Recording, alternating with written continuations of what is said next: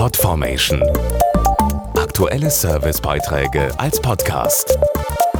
Regelmäßige Infos und Tipps aus den Bereichen Gesundheit und Ernährung.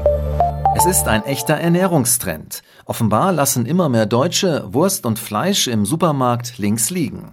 Laut Deutschem Vegetarierbund verzichten inzwischen mehr als 8 Millionen regelmäßig auf tierische Nahrung. Doch wer mehr Gemüse und Rohkost auf Tisch und Teller haben will, sollte zwischendurch auch mal auf seinen Bauch hören. Weniger kann manchmal mehr sein und das gilt besonders bei einer Nahrungsumstellung, sagt Ernährungswissenschaftlerin Amelie Brückner. Wenn man sich vegetarisch ernähren möchte, dann muss man vor allen Dingen auf Ausgewogenheit achten. Das betrifft Eiweiß, Fette und Kohlenhydrate genauso wie Mineralstoffe und Vitamine. Vor allem muss man die in den Fleischprodukten vorhandenen Inhaltsstoffe durch ausgesuchte Gemüsesorten ausgleichen. Und das ist nicht immer leicht. Kürbis, Kohl und Co. bedeuten dann für Magen, Darm und Verdauung auf einmal Schwerstarbeit. Man sollte der Verdauung im wahrsten Sinne des Wortes schon beibringen, dass sich die Kost auf vegetarisch ändert. Wer also beispielsweise Kohlgemüse, Rohkost und Vollkornprodukte nicht gewohnt ist, der kann von den darin enthaltenen Ballaststoffen Blähungen, Völlegefühl, aber auch Übelkeit und sogar Bauchkrämpfe bekommen. Gegen diese möglichen Beschwerden gibt es Unterstützung aus der Natur.